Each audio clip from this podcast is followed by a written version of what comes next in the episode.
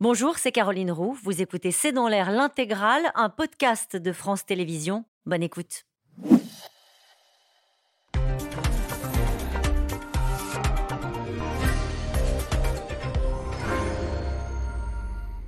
Bonsoir à toutes et à tous. Plus que trois jours pour bénéficier de la ristourne gouvernementale de 30 centimes dans les stations-service. À partir de mercredi, les prix à la pompe devraient donc nettement augmenter. Et plus généralement, Michel-Édouard Leclerc a prévenu cette semaine qu'il fallait s'attendre à une inflation à deux chiffres, inévitables selon lui, au vu des hausses de prix imposées par les producteurs.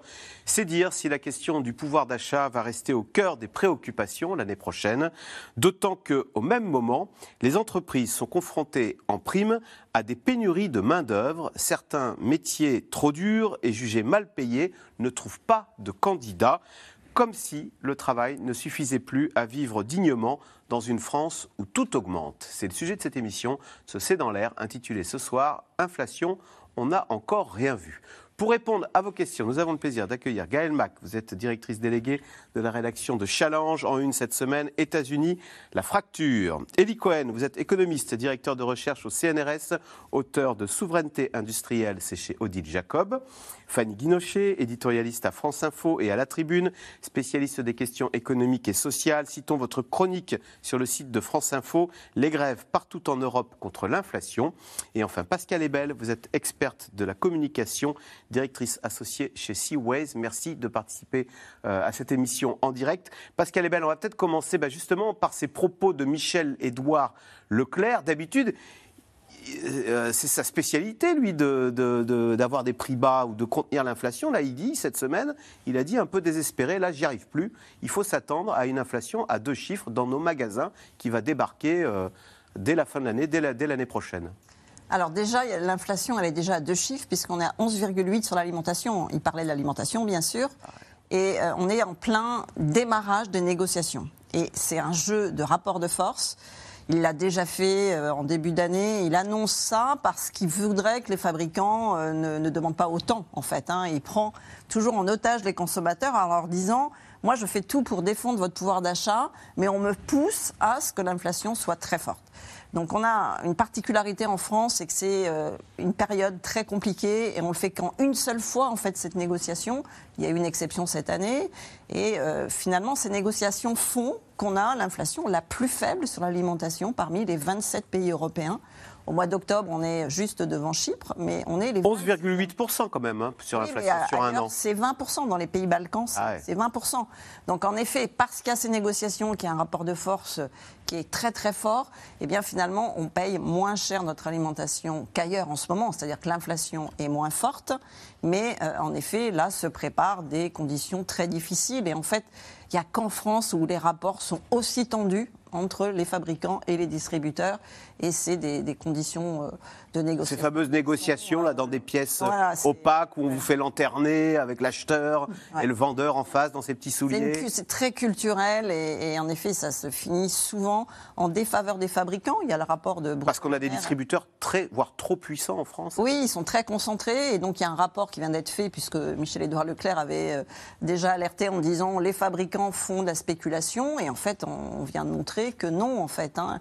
La marge des distributeurs n'a pas bougé et la marge des fabricants a diminué de 16%. Donc ah euh, on voit bien que ce n'est pas, pas en défaveur des distributeurs. C'est les producteurs qui doivent renier sur leur marge. Elie Cohen, euh, Pascal Ebel le disait, déjà dans la, en fait, dans l'alimentation, on est à plus de 10% d'inflation. Alors c'est vrai que quelques prix comme ça en vrac, les demi-écrémés plus 17% sur un an, steak haché surgelé plus 44%, lessive plus 44%. Pourquoi est-ce que ce type de produit augmente deux fois plus vite, voire trois fois plus vite que euh, la moyenne de l'inflation en France? Pourquoi Alors, vous avez raison de pointer la spécificité de la hausse des prix euh, agricoles et alimentaires alors que certes, eux aussi souffrent de la hausse du prix de l'énergie, mais eux euh, souffrent d'autre chose. Alors, quand on essaye de creuser un peu, on découvre des choses auxquelles je ne m'attendais pas. Moi, par exemple, la pénurie de lait, le fait que le prix du lait monte aussi fort.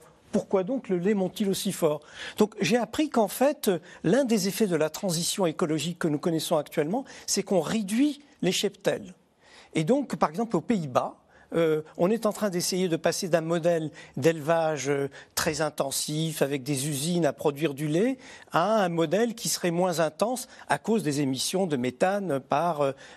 donc, si vous voulez, cette question qui paraissait être une question écologique portée par les véganes, etc., commence à produire des effets tangibles en matière euh, d'élevage bovin euh, en particulier. Et donc c'est toute la cascade. Ça atteint le prix de la viande, le prix du lait, le prix. Donc la contrainte environnementale fait monter les prix. Ah ben oui.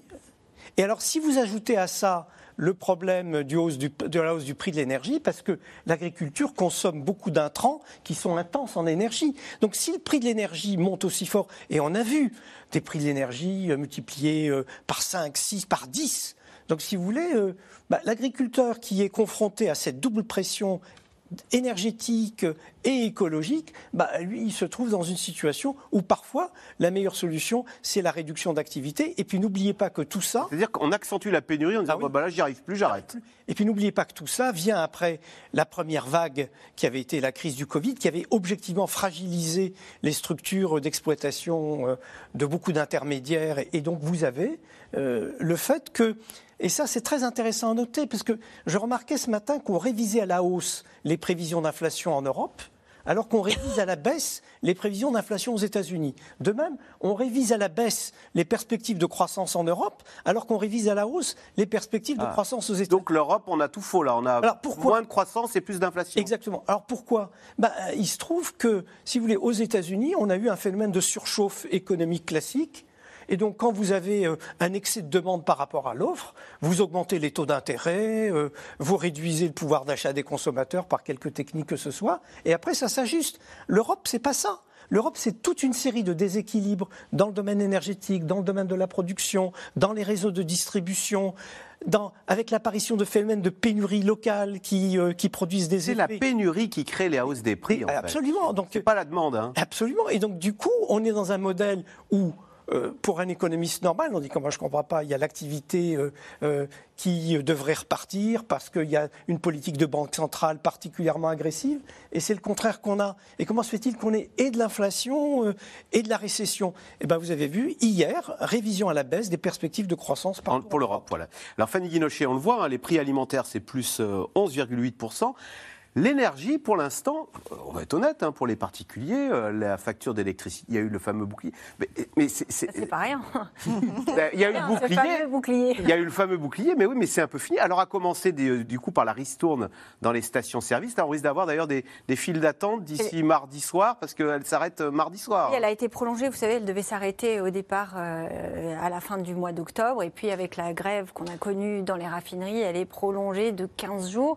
Après, elle va aller un peu elle, va, elle va baisser un tout petit peu. Passe à 10 centimes. Voilà.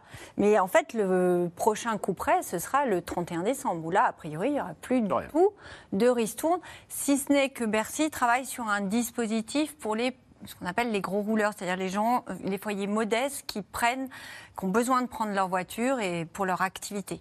Donc, euh, basculeront un certain nombre de foyers auront euh, une aide. Mais sinon, c'est vrai que le 31 décembre, c'est là où surtout, euh, en tout cas pour le carburant, ça va faire mal. pour l'énergie, on n'a encore rien vu. Euh, sur l'énergie, on n'a encore rien vu, parce que là, on a eu un bouclier tarifaire quand même sur le gaz et sur l'électricité, là aussi, qui est prévu alors d'être un petit peu, c'est-à-dire que le plafond, ça va, on va payer un peu plus cher, jusqu'à 15% de la facture l'année prochaine, mais 15%, c'est pas rien. Ah pour des foyers qui n'arrivent déjà pas à, boucler leur fin de mois, c'est très important. Donc, la facture euh, d'électricité moyenne, c'est 1500 euros, donc 15% de plus, bah ça fait 200 euros de plus par an. Alors c'est vrai que le gouvernement va essayer, enfin essaye déjà de mettre euh, un chèque énergie, un chèque fuel, un chèque euh, granulé. vous avez différents chèques là qui sont pour essayer de, de colmater et d'essayer d'aider les foyers les plus modestes. Mais les prix de l'énergie vont en tout cas augmenter pour le consommateur. Sachant qu'en France, on est très protégé parce que là encore, alors ça ne, consolera pas euh, le ménage qui n'arrive pas à se chauffer et qui trouve que de toute façon c'est beaucoup trop cher. Mais par rapport aux autres pays européens, ce bouclier euh, énergétique qui coûte très cher aux finances publiques, c'est une vraie protection contre euh, une envolée des prix qui aurait été beaucoup beaucoup plus importante. Inflation aux Pays-Bas, hein, près de 17%, en Belgique 13%. Euh, Gaël Mac, chez nous, ça n'est que, que 6%. Est-ce que c'est, est-ce que c'est, euh, on n'a encore rien vu, mais est-ce que c'est déjà durement ressenti euh, cette inflation euh, de 6% dont on parle tant Elle n'est que de 6 en France. Oui, oui, bah, elle est en fait plus basse, mais ça, c'est la mesure de l'INSEE. Ce n'est pas ce que les consommateurs ressentent. Donc, euh, Challenge, on fait un, sondage tous les mois sur le moral des Français avec Odoxa. Et notamment, on leur pose une question, et c'est ce mois-ci, on leur a posé la question de quel est votre ressenti de l'inflation? Si vous deviez donner un chiffre, vous, quel est le chiffre que vous donneriez? Ils donnent 12,5%. Le double de la réalité. le double de la réalité. Parce qu'évidemment, le panier de l'INSEE compte plein de, euh, de marchandises qu'on n'achète pas tous les jours. Ce qu'on achète tous les jours, c'est l'alimentation. Bah là, pour le coup, on y est, hein, presque au 12%. Les produits frais, c'est 17% à l'intérieur des produits alimentaires. Voilà. Et puis, le carburant, bah là, bientôt, on va de nouveau retrouver des hausses de carburant. Donc là, effectivement, le ressenti est assez différent euh, de, euh, de ce qui est mesuré par l'INSEE. Bon, en 2023, ça va continuer euh, d'augmenter puisqu'il va y avoir cette augmentation plafonnée à 15% qui est sur le fond beaucoup plus faible hein, que, que la véritable augmentation s'il n'y avait aucun bouclier. au Royaume-Uni, il y, a des, y a des ménages qui ne payent plus, hein, qui, ont, qui, font une grève pour ne pas payer leurs factures, qui se retrouvent confrontés à des factures qui sont doublées, triplées ça devrait être plus 100%, voire plus 200%. Voilà. Si on n'avait rien Hein. D'ailleurs, pour les entreprises qui n'ont pas de bouclier tarifaire, hein, les PME, etc., parfois c'est x5, x6. C'est ça la réalité du marché de gros euh, euh, privé en Europe. Bon, après, il y a un problème avec le marché européen de l'électricité dont on parlera peut-être plus tard. Euh, donc, on... mais en tout cas, aujourd'hui, c'est vrai que pour les ménages, ils sont bien et d'autant plus on l'avait oublié, en fait, l'inflation. Ah. On avait oublié. Ça, ça fait, je veux dire, les ménages, ça fait, ça fait quand même 10 ans, 15 ans qu'ils vivent avec une inflation entre 0,5, 1%, qui est à peine perceptible. Je veux dire, c'est ce cauchemar de l'inflation élevée qui, pour nous, maintenant, relève un peu des pays du tiers-monde. Euh, voilà, c'est vraiment un lointain passé. Et donc, je pense que euh, chez les ménages, dans les entreprises, dans les négociations salariales, il faut revenir à cette nouvelle réalité. Il y a une espèce de temps d'ajustement à cette nouvelle réalité. Oui, Elie Cohen? Oui, sans évoquer l'écart entre l'inflation mesurée par l'INSEE et l'inflation perçue par les ménages, il y a un indicateur intermédiaire.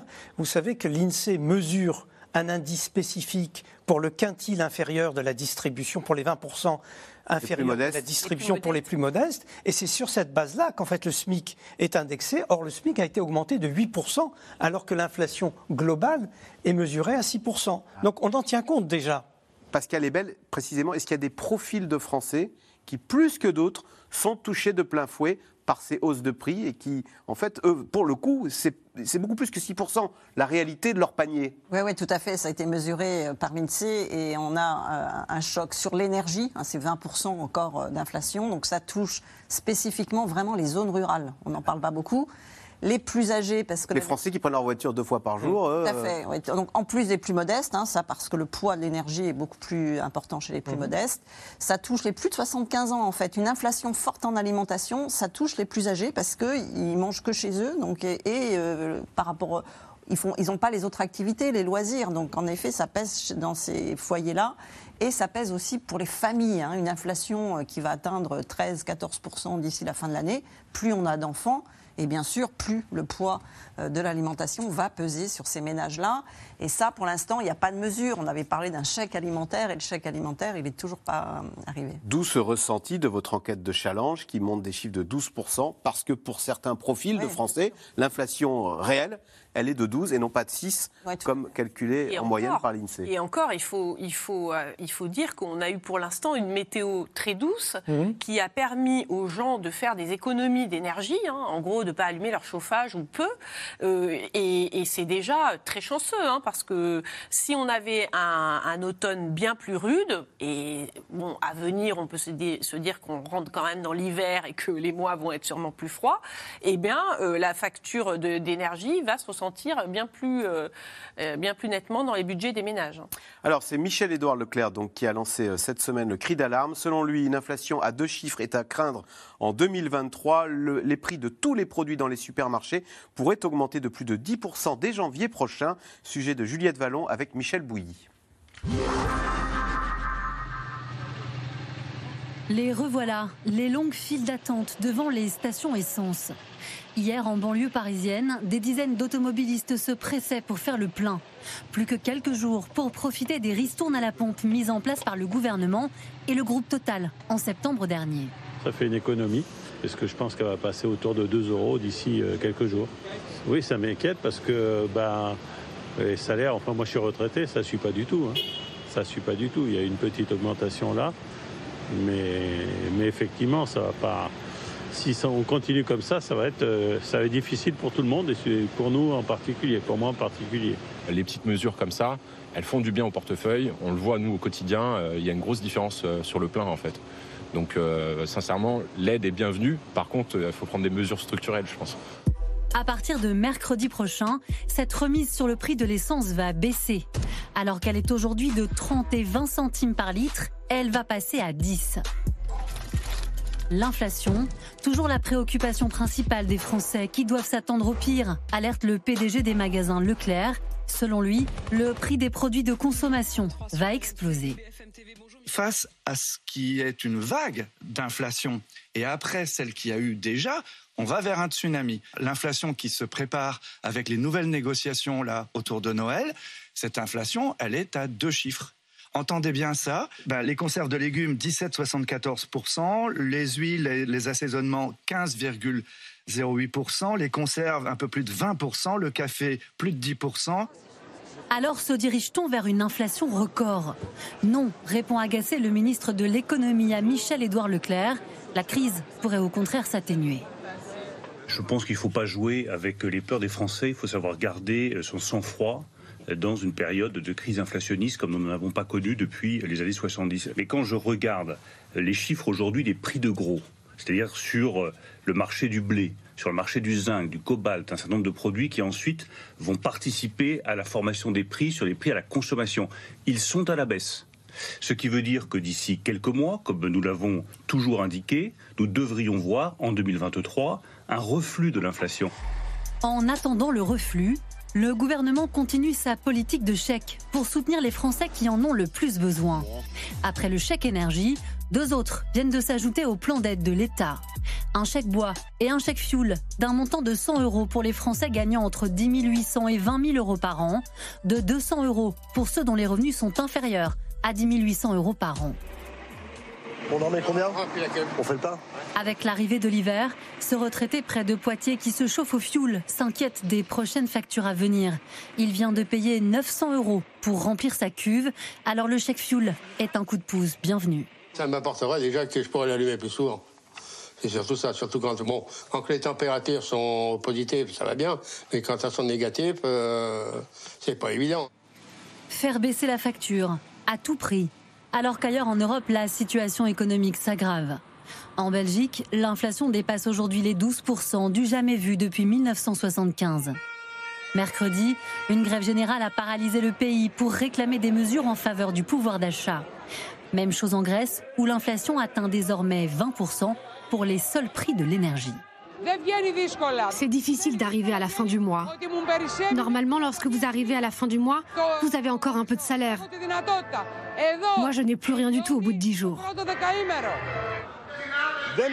Nous ne pouvons plus supporter ces prix élevés. Nous ne pouvons plus supporter la misère. Nous sommes épuisés. Nous sommes là et nous nous battons pour que l'État trouve des réponses un horizon encore assombri hier par la Commission européenne. Bruxelles vient d'annoncer une récession pour la zone euro à la fin de l'année et revoit en forte hausse sa prévision d'inflation pour 2023, 6,1% contre les 4% escomptés.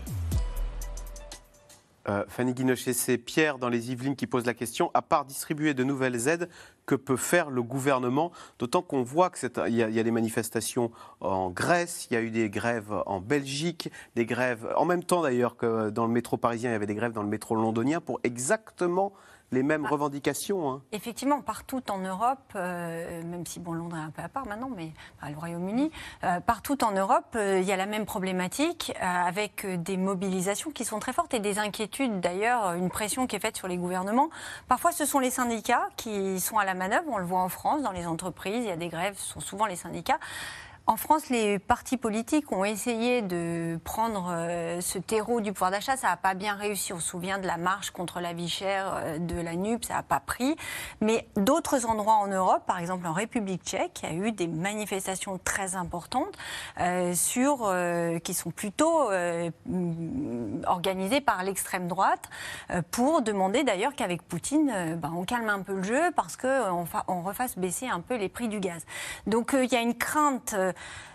dans tous les pays, en Allemagne aussi, vous avez IG Metall, c'est le syndicat de la métallurgie hyper puissant euh, qui aujourd'hui fait des débrayages, demande 8% d'augmentation. L'inflation en Allemagne, c'est plus de 10% hein, en moyenne. Vous avez en Grèce, on l'a très bien vu dans votre reportage. Le Royaume-Uni, depuis euh, l'été, vous avez la grève dans les transports, les dockers, là les infirmiers. Ce qui est nouveau, comme c'est des pays, l'Allemagne, le Royaume-Uni, où il n'y avait pas de grève. Vous avez en Espagne aussi, il y a eu des mobilisations, les gens sont, euh, sont descendus dans la rue. Et la réponse des gouvernements, elle est un peu partout la même. Hein. Euh, on n'est pas, c'est-à-dire qu'effectivement, c'est un peu le quoi qu'il en coûte. On, sort quand même le chéquier. En Allemagne, ils viennent de, déclencher un, plan à 200 milliards d'euros injectés dans l'économie et vers les ménages. Du côté de, l'Espagne, on augmente le SMIC. Alors, il est plus bas qu'en France, mais quand même, il y a une augmentation de SMIC. Je crois que c'est de 10 euh, En Grèce, ils ont revalorisé les retraites. Ils ont euh, aidé certains, sur certains prix de l'alimentaire. Donc, il y a une crainte d'une montée comme ça sociale qui est très forte et à laquelle on n'échappe pas. Nous, pour l'instant, il y a eu des grèves dans les entreprises, un certain nombre, qui, n'ont, qui ont pris, mais il n'y a pas eu de grève générale.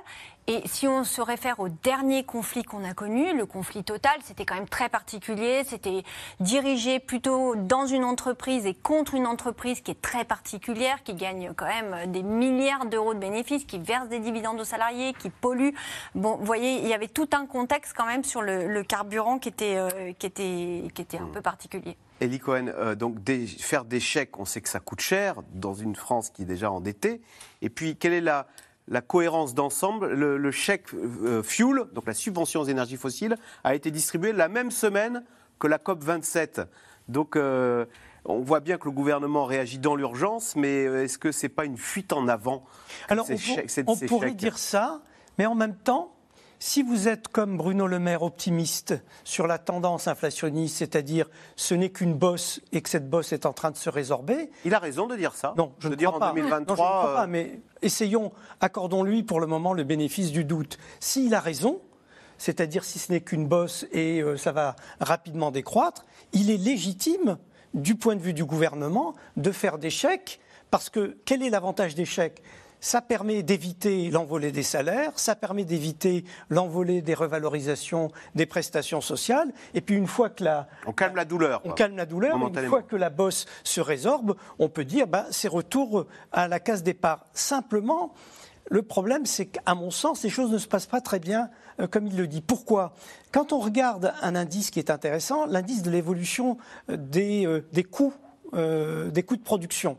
Et vous regardez partout en Europe, la tendance est à une hausse des coûts de production. Or, la hausse des coûts de production annonce en général une hausse des prix de détail dans un deuxième temps. Parce que les coûts de production, c'est quoi? C'est l'inflation dans les usines. Voilà, c'est l'inflation, c'est donc c'est l'énergie, c'est les matières premières, c'est les salaires, etc.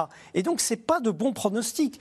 Et puis, la meilleure preuve, si j'ose dire également, c'est que quand même, on vient d'annoncer que l'Allemagne entrait en récession c'est-à-dire deux trimestres de croissance négative, et il n'y a rien à partager. Et hein. l'Union européenne et la Commission européenne dit bah, si l'Allemagne est vraiment en récession, euh, eh bien c'est le début euh, d'un retournement dans l'ensemble de l'Europe.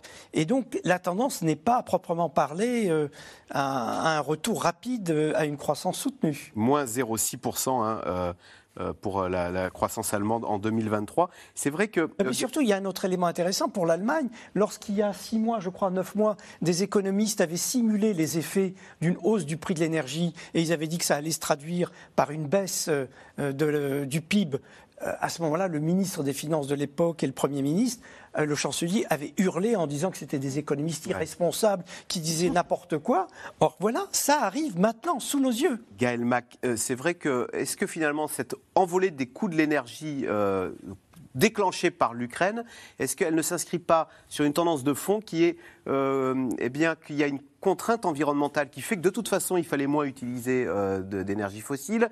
Et ce dont on parlait tout à l'heure, les cheptels qui sont plus petits, je, je, voudrais raccorder à ça, c'est sur les, professionnels de la volaille qui nous disent, bah voilà, avec la grippe aviaire, euh, il faut protéger nos, élevages qui sont probablement trop gros, et donc il faut s'attendre à une hausse du prix du chapon, de la dinde ou, du foie gras pour cet hiver. Est-ce que typiquement, euh, ce genre d'incident, qu'on pourrait appeler le syndrome de la moutarde, on va le connaître de plus en plus dans nos rayons bah, en tout cas, pour ce qui concerne les produits agricoles, on a une espèce de tempête parfaite, comme diraient euh, les, anglo-saxons. C'est-à-dire que d'un côté, le réchauffement climatique crée des catastrophes naturelles qui sont globalement euh, mauvaise pour les récoltes. Hein. Cette crise de la moutarde, elle vient en partie du dôme de chaleur qu'il y a eu au Canada. Euh, le Canada est un gros fabricant, est un gros producteur de graines de moutarde. On l'a appris à cette occasion. Et donc, euh, donc voilà, les, des conflits en dehors des catastrophes naturelles, mais qui sont réelles, c'est-à-dire que les rendements sont peut-être destinés à baisser ou à être plus aléatoires maintenant d'année en année à cause de catastrophes climatiques, de sécheresses, d'incendies, euh, etc. Par ailleurs, le conflit en Ukraine, bon, bah, l'Ukraine c'est et la Russie sont les greniers à blé et à tournesol et à d'autres céréales de l'Europe. Donc euh, euh, effectivement, là aussi, ces conflits créent, peuvent créer des pénuries. Et enfin, effectivement, il y a la lutte contre le réchauffement climatique également, qui implique de euh, changer d'habitude, de transférer une partie de l'agriculture en bio ou au moins dans des, euh, avec des, systèmes peut-être moins intensifs. Euh, pour l'élevage, effectivement, l'idée est quand même. Enfin, l'élevage est une grande partie des émissions de gaz à effet de serre de l'agriculture. Hein. Les pires. Voilà, je veux dire, le méthane qui est en gros le P et l'héros des vaches. Hein, je veux dire, c'est ça. Donc, euh, tout simplement. Qui est un gaz à effet de serre plus puissant que le CO2. Que le CO2, voilà. Donc là aussi, il va y avoir. Donc, il y a effectivement des pressions de tous ordres qui amènent à penser que les prix de l'alimentation. Et on découvre aussi à, cette, occasion que euh, l'agriculture moderne euh, est très énergivore. Mhm. Par exemple, les endives, eh ben, on doit garder les racines dans un frigo pendant un an voilà, donc euh, pendant tout ce temps, il y a l'énergie du frigo. Et à la fin, on doit les mettre dans une chambre de chauffage pendant 15 jours ou 3 semaines pour les faire éclore. Donc, on n'avait euh, pas fait le lien entre endive et électricité. eh ben, il, était flagrant. Énergivorace. En fait, voilà, l'endive est énergivorace parce que si on veut avoir des endives tout au long de l'année dans nos supermarchés, c'est comme ça qu'on fait. Et c'est comme ça qu'on fait avec les pommes, avec un certain nombre d'autres denrées. On les met au frigo pendant plusieurs mois et quand on en a besoin, on les réchauffe. Donc effectivement, ça, les les dépenses d'énergie sont très élevées. Fanny Guinochet. Du coup, c'est ce qui fait qu'il y aura des pénuries. Et c'est vrai que tous les cultivateurs d'endives ont dit bah, puisque ça nous coûte si cher, cette, cette, année, on va faire autre chose. Donc, pour les amateurs d'endives, ah. pas beaucoup d'enfants qui aiment les endives. On va se mettre au chou de Bruxelles. Mais en tout cas, euh, c'est pas, une, pas une très très qui a même dit que sa facture d'électricité égalait une... son chiffre d'affaires. Voilà, c'est pas une très bonne ah, nouvelle. Mais c'est vrai qu'après, les consommateurs s'adaptent.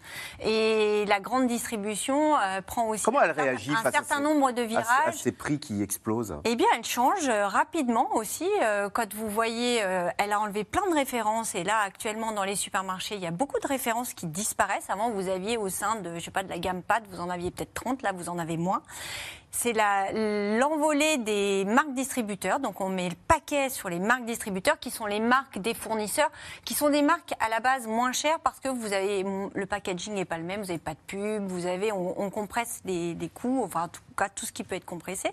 Par exemple, Carrefour, qui a présenté son plan stratégique cette semaine, a annoncé qu'ils allaient mettre le paquet sur leur marque distributeur à tel point qu'aujourd'hui, ils annoncent que d'ici 5 ans, vous aurez dans leur euh, magasin quasiment un produit sur deux qui sera un produit en fait Carrefour. Ce sera plus Barilla, ce sera plus euh, Nestlé, ce sera plus Danone, ce sera euh, le yaourt Carrefour, les pâtes Carrefour, etc.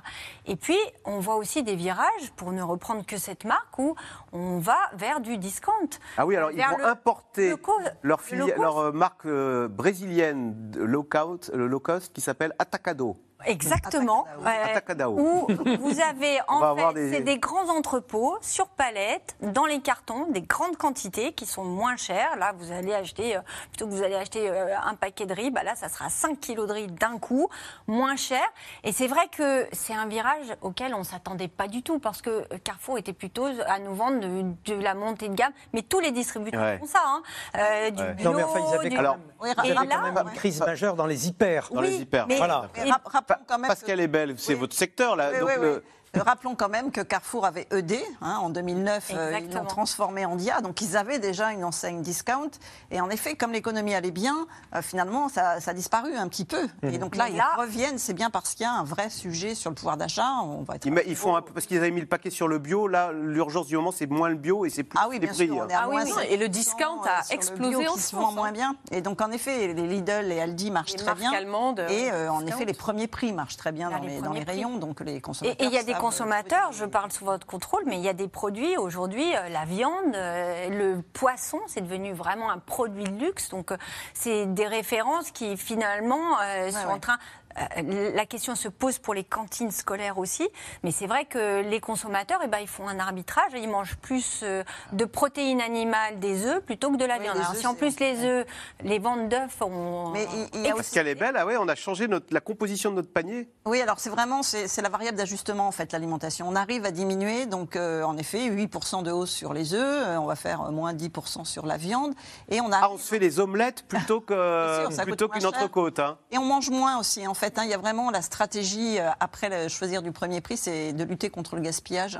Et donc les, Français ont appris, on a quand même eu des années contre le gaspillage alimentaire. Il y a des applications qui vous aident à aller chercher des, produits qui vont euh, être jetés et on, les achète beaucoup moins cher. Donc en effet, et on peut manger moins aussi. Hein. On peut arriver à supprimer, et ce qu'ils disent supprimer, c'est plutôt les biscuits, euh, les, produits un peu sucrés. Le superflu est enlevé. En, tout cas, dans mon Carrefour, il, y avait un, il y avait un bar à sushi donc il y avait euh, des gens qui fabriquaient des sushis toute la journée. Il n'existe plus. Maintenant, il y a un corner premier prix. C'est ça. Maintenant, la tête de gondole a complètement changé. Alors, avec une inflation qui ne cesse d'augmenter, le débat sur la hausse des salaires n'est pas prêt de s'éteindre. Dans de nombreux secteurs, les salariés expriment de plus en plus leur colère face à la diminution de leur pouvoir d'achat. Sujet de Laura Rado et Erwan Nilion. T'as vérifié que tu commençais à 8h30 8h20 à l'heure du petit déjeuner, la journée de la famille Le Goupil démarre à peine et c'est déjà le stress. On part dans 10 minutes? Car au retour des vacances de la Toussaint, une mauvaise surprise les attendait. Faute de conducteurs, des bus ont été supprimés. On a découvert hier qu'il y avait un nouvel horaire de bus, soit à 7h30, soit à 8h. Et du coup, euh, si on part à 7h30, enfin, ce qui est hyper tôt et on ne va pas le faire, il arrive euh, une demi-heure en avance au collège, il faut environ 20 minutes pour, pour y aller. Euh, et soit on, il part à 8h, si le bus passe vraiment à 8h, à ce moment-là, il est potentiellement en retard parce que c'est vraiment ric-rac. Alors pour Auguste, c'est la course chaque matin pour aller au collège. C'est pas idéal. On arrive en retard, puis après on a des mots dans le carnet. Il y en a d'autres qui ont le même bus, il y en a d'autres qui ont différents bus, mais qui sont aussi en retard. Donc a beaucoup de personnes en retard. On y va? On y va. Depuis cet été, il manque 8000 chauffeurs de bus en France. Résultat, des usagers obligés de s'organiser et de bouleverser leur emploi du temps. Moi aussi, j'ai potentiellement un train à prendre euh, ou une réunion. J'ai pas d'alternative. Euh, on me dit euh, qu'il aille à vélo, mais c'est hyper dangereux. Je ne vais pas l'envoyer à vélo. vous avez vu la circulation. La galère dans les bus et le chaos dans le métro. Depuis le mois de septembre, les Parisiens peinent à monter dans des rames surchargées. Aux heures de pointe, sur certaines lignes du RER, e les annulations se comptent par dizaines.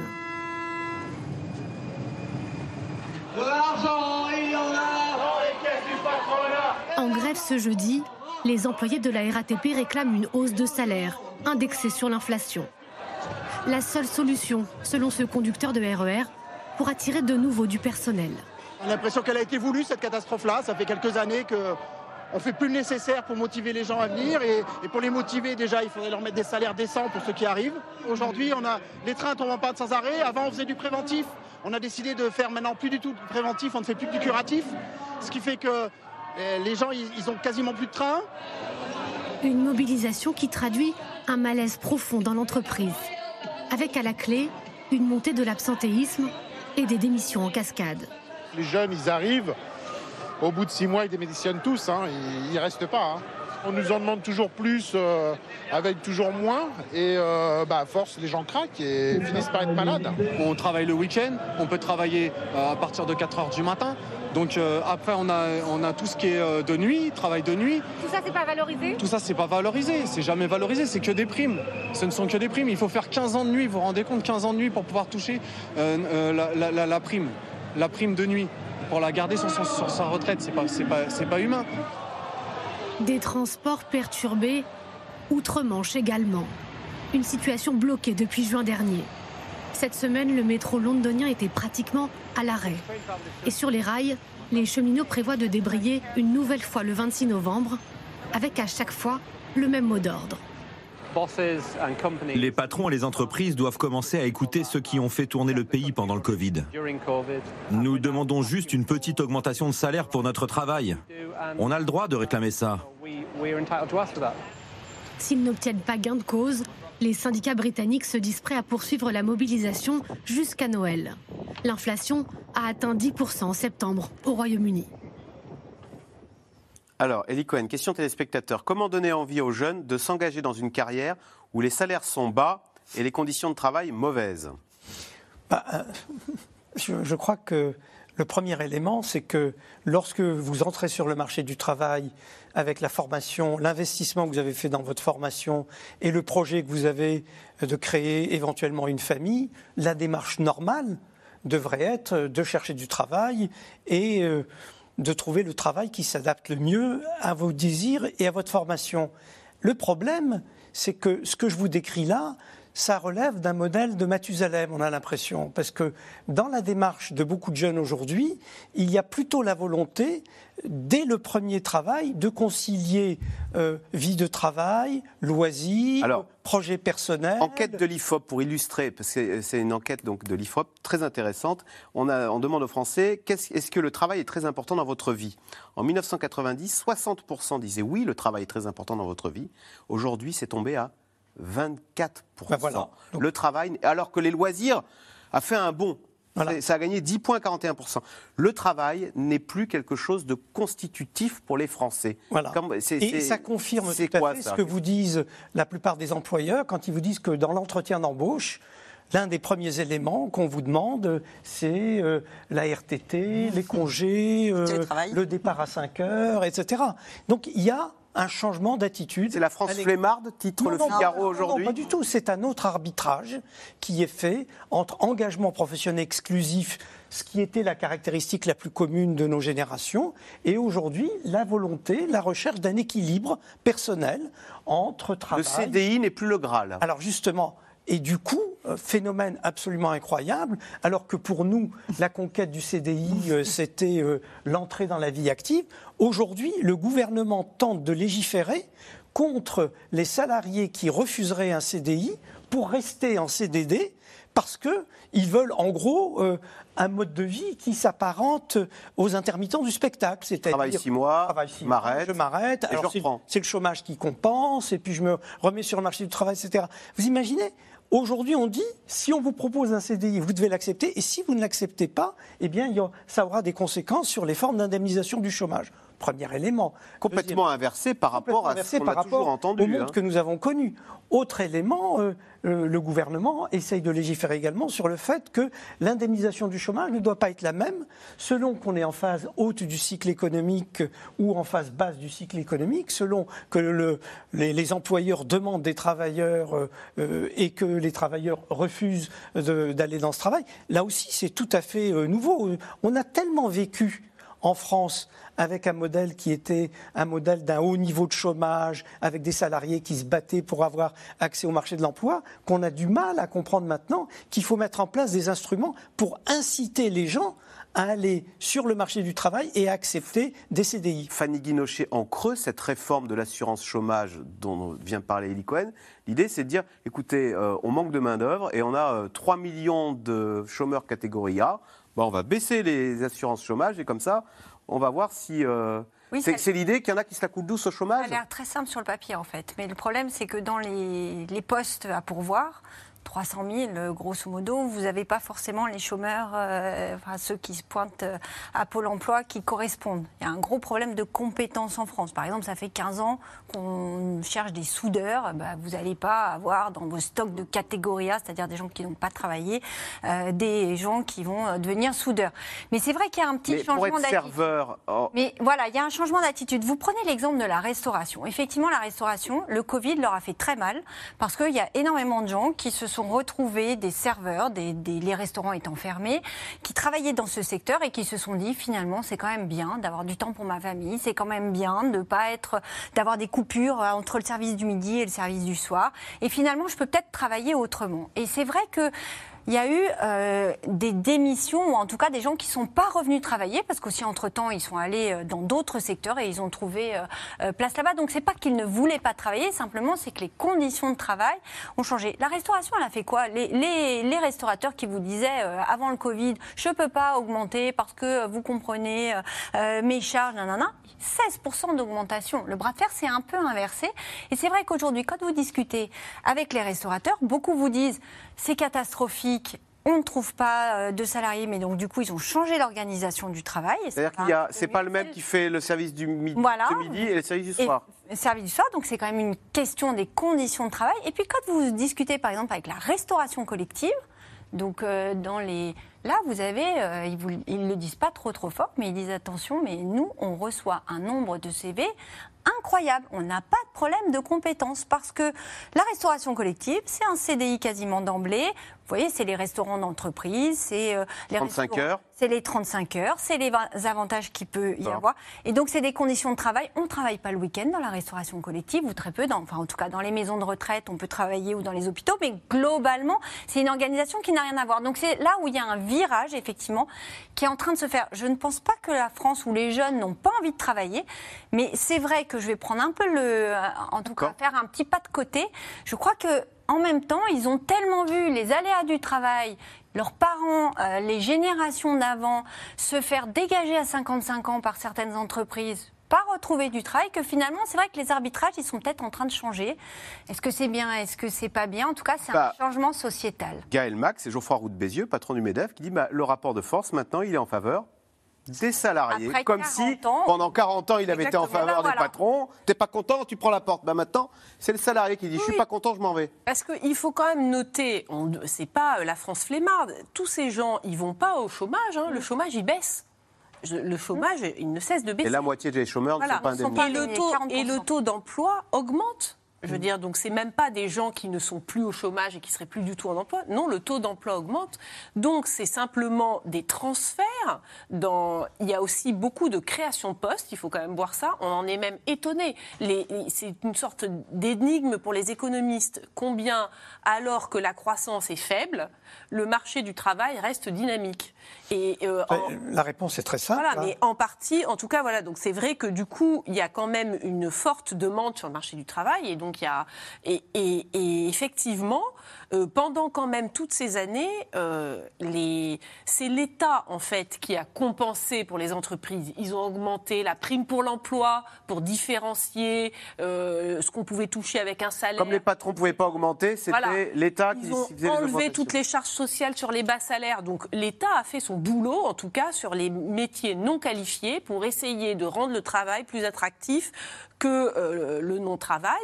Bon, les entreprises ont vu leur marge beaucoup augmenter augmenté, elles ont eu quand même pas mal de baisses d'impôts ces dernières années, eh ben, elles doivent aussi faire l'effort d'améliorer leurs conditions de travail et de salaire. Mais Pascal Ebel, est-ce que si on n'a pas, euh, peut-être à l'occasion d'ailleurs de la prise de conscience des problèmes environnementaux, euh, une nouvelle génération un peu moins productiviste Je reprends mon sondage. Ce qui est important dans ma vie, c'est pas le travail, c'est les loisirs, plus 41%. On n'a pas envie de se tuer à la tâche comme l'ont fait nos parents Est-ce qu'on n'a pas une nouvelle génération? Alors, on, on, parle d'un phénomène, alors c'est toujours des termes anglais. Le quiet, oui, c'est quoi le, quiet, quitting, quitting? C'est le je, je, démissionne doucement. Non, je, démissionne. je, je, fais le minimum en fait. Hein, c'est vraiment le Covid qui a quand même changé les choses. Hein, quand on pose de, de, des, enquêtes, 40% des gens vous disent que de, après le Covid, ils ont envie de changer des choses.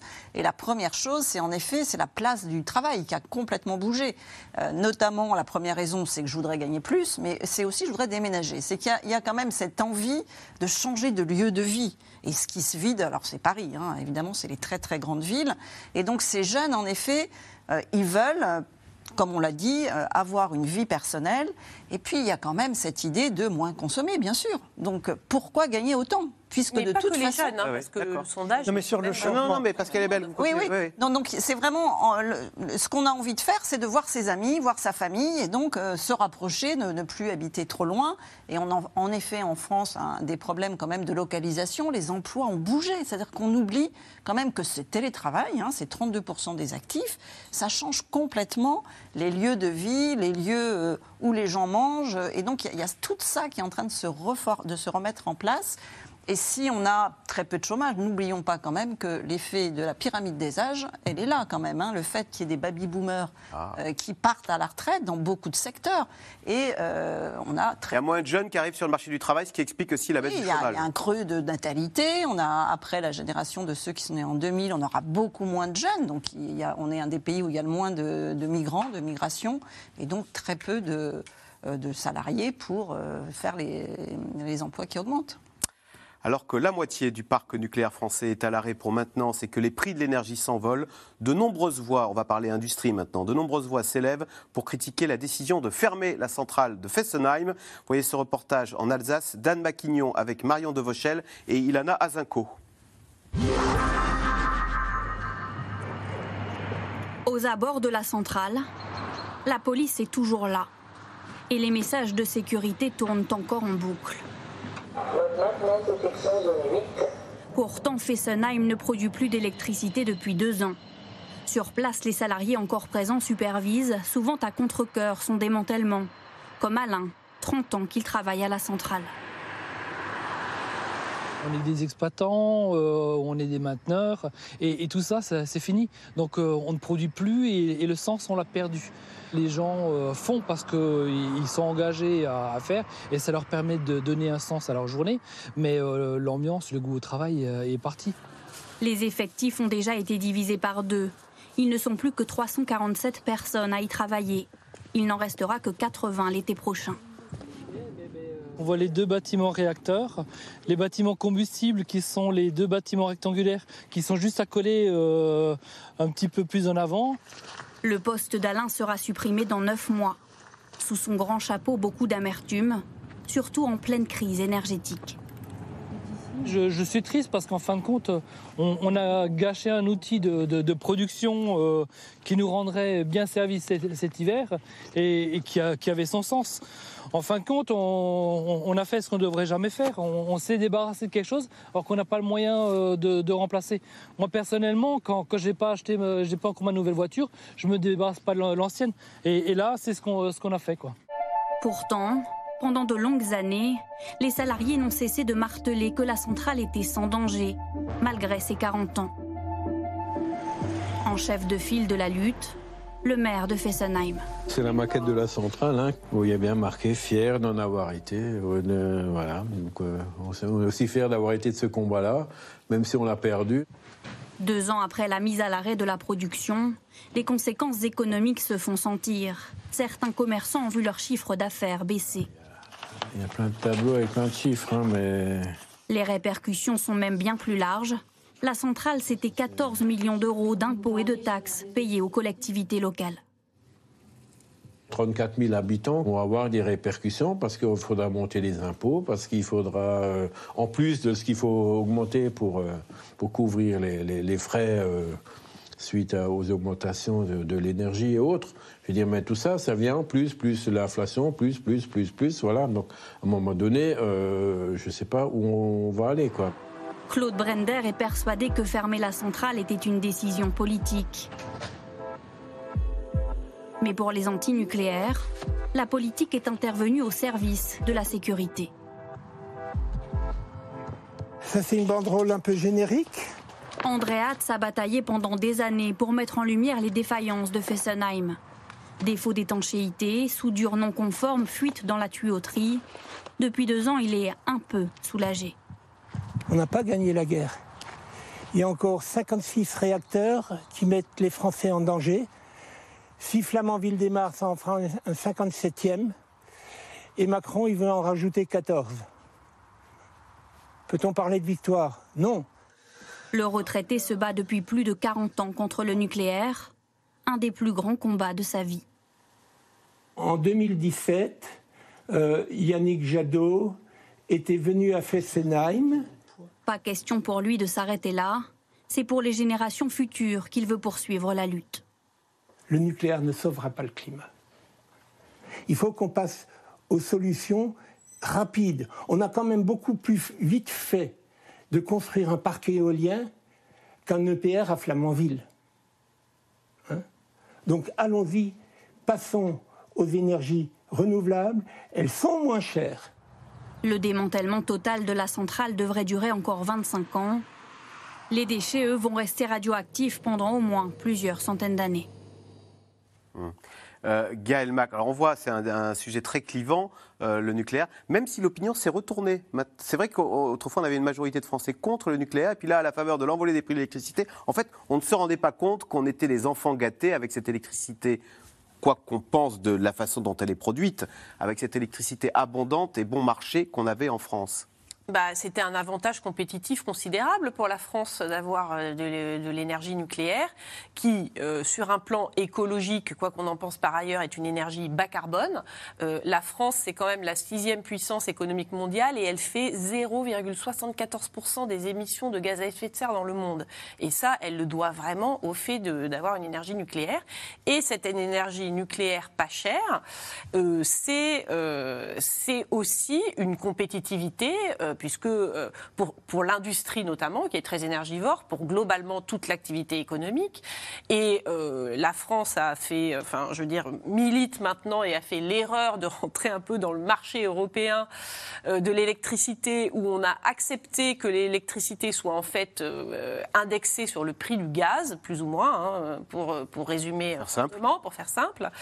Et donc, alors que la France a cet avantage compétitif très élevé d'avoir un nucléaire qui en plus est historique, c'est-à-dire a été amorti depuis longtemps. Toutes ces centrales nucléaires, elles ont été construites dans les années 70-80. Aujourd'hui, elles sont amorties. Donc, alors qu'on a la chance d'avoir une électricité, même s'il euh, il y a plusieurs problèmes techniques aujourd'hui sur les centrales. Que la moitié sont à l'arrêt. Voilà, qui, qui fait baisser quand même la production électrique nucléaire.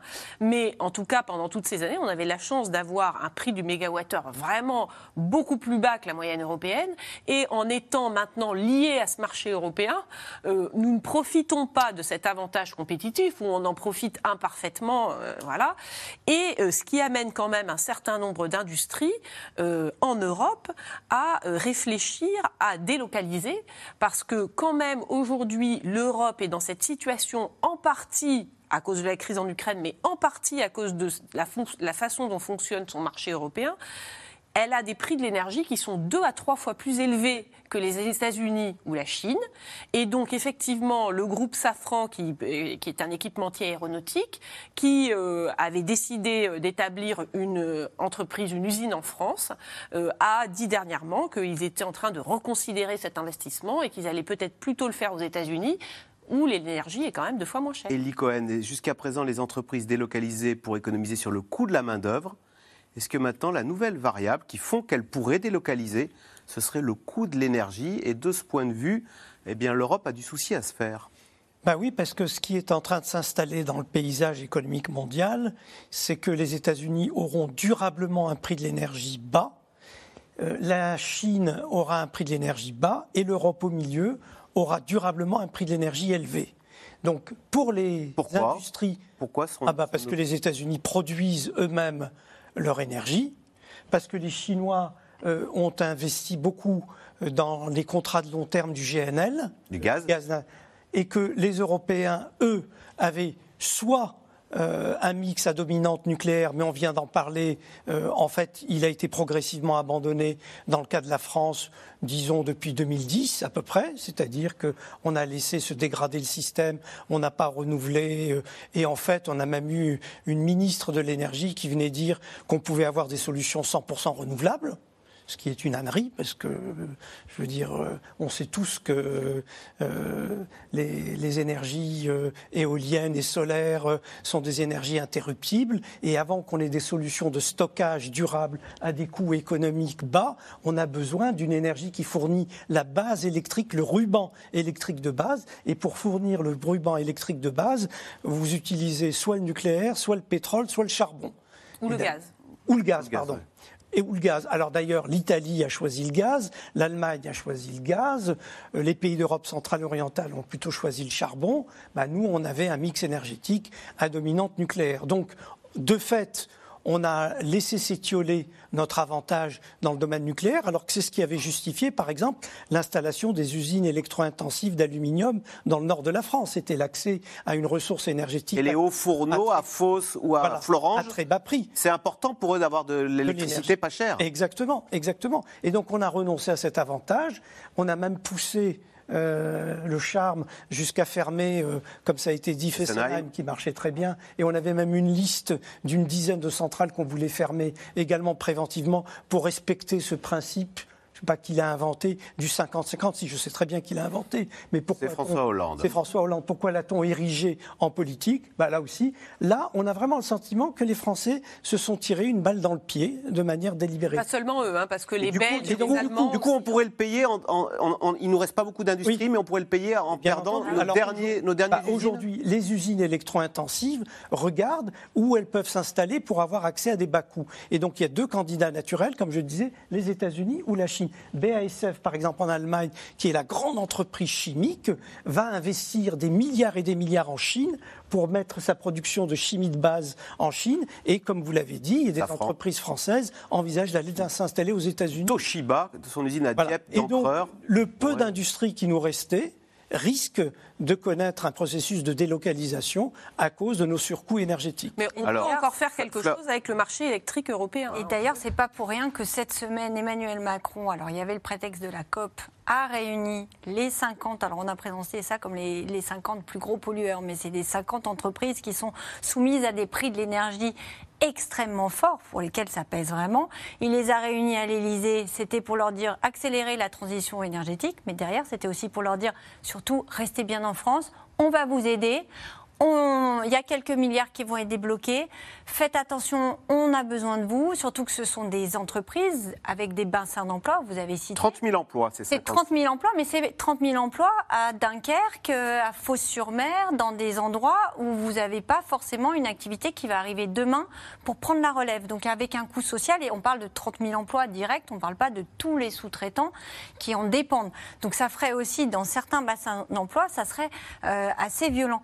Après, l'Europe euh, a pris aussi ses décisions. Euh, on a voulu être les bons élèves euh, du point de vue climatique. Alors, est-ce que c'est bien, pas bien Mais c'est vrai que. De fait, nos émissions de CO2 ont énormément baissé. Voilà. Alors, c'est vrai que par rapport aux États-Unis, où les prix sont très bas, et en plus, on a un Joe Biden qui donne de la subvention aux entreprises, et par rapport aux Chinois, qui sont quand même pas des. Enfin, on n'a pas vraiment. C'est pas un modèle d'écologie. L'Europe a essayé, mais alors, pour certains, on est allé trop vite on se tire une balle dans le pied. C'est pareil sur la voiture électrique, hein, par exemple, où on prend des normes très très dures pour un changement dès 2035, c'est-à-dire demain pour les industries euh, euh, qui produisent. C'est pour ça qu'Emmanuel Macron a dit qu'il faudrait faire un peu de protectionnisme. Alors c'est pour ça que c'est en train de se réveiller. Alors est-ce que l'Europe, euh, qui est quand même une gros, un gros mammouth, il faut bouger, où on, est, euh, où on prend quand même des décisions à long terme, mais là la Commission européenne euh, a quand même dit euh, attention, il faudrait faire quelque chose. Vous entendez Thierry Breton, bon certes qui est français, mais qui dit il faudrait arrêter la naïveté. Vous avez un Conseil des ministres de l'énergie là qui se prépare euh, fin novembre, où quand même l'idée c'est de dire il faut quand même qu'on fasse quelque chose parce que euh, il n'y a pas que nous. Nous on parle de la France et des entreprises qui peuvent partir, mais les Allemands qui aujourd'hui se retrouvent, comme vous le disiez, en récession, il y a un certain nombre aussi euh, d'usines qui se posent la question. Donc c'est vrai que là on est à un moment ce qui est incroyable, parce qu'il y a encore euh, un an, on faisait des émissions chez vous sur on va relocaliser, on a tous compris qu'avec le Covid, c'était compliqué d'avoir des entreprises qui étaient trop loin.